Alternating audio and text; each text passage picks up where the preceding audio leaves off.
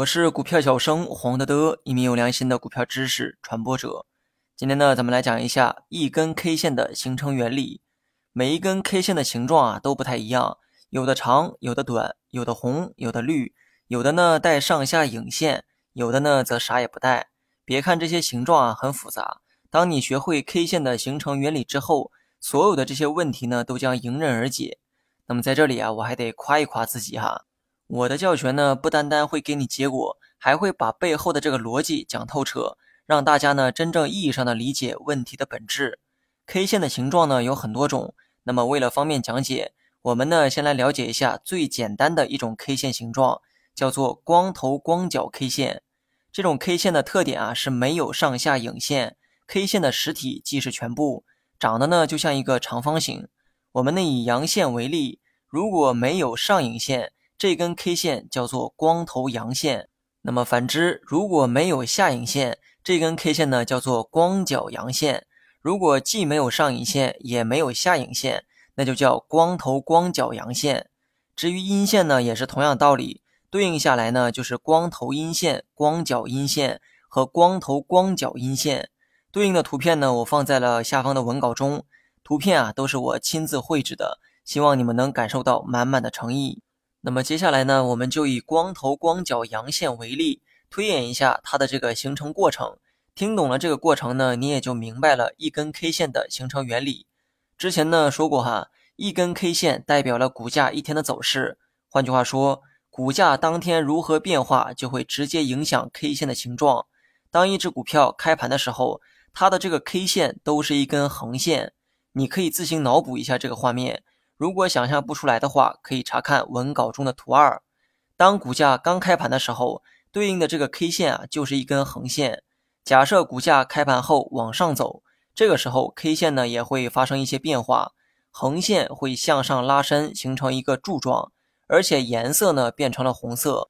那么当股价不断走高的时候，这根 K 线呢也会持续的向上拉伸，K 线长度呢也会变得越来越长。假如说股价一直涨到收盘才结束，那么 K 线呢也会一直变长，直到收盘啊才停止。而收盘后当天的 K 线就是一根光头光脚阳线。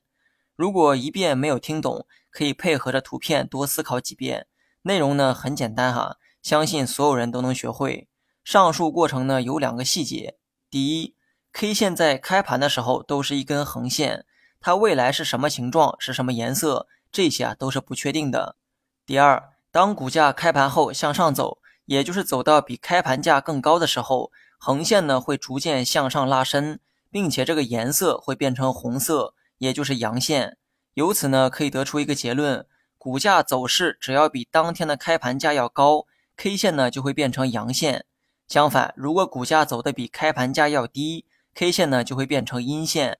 那么为了能够全方位的理解，我们呢再以光头光脚阴线举个例子。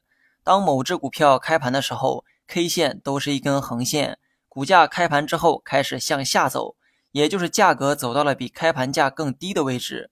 此时呢，横线开始向下拉伸，形成一个柱状，而 K 线的颜色变成了绿色阴线。股价呢在盘中走得越来越低，这个 K 线的柱子啊也会逐渐向下拉伸，长度呢也会变得越来越长，直到收盘。听到这儿呢，我想问大家一个问题。上期内容呢说过，阴线和阳线的实体部分包含了两个信息，也就是开盘价和收盘价。但这两个信息啊却是相反的。对于阳线来说，实体的下端是开盘价，上端是收盘价；而阴线实体的下端是收盘价，实体的上端才是开盘价。这个又是为什么呢？听了我今天这个讲解啊，你有没有得出答案呢？K 线开盘的时候啊都是一根横线，而之所以变成了阳线。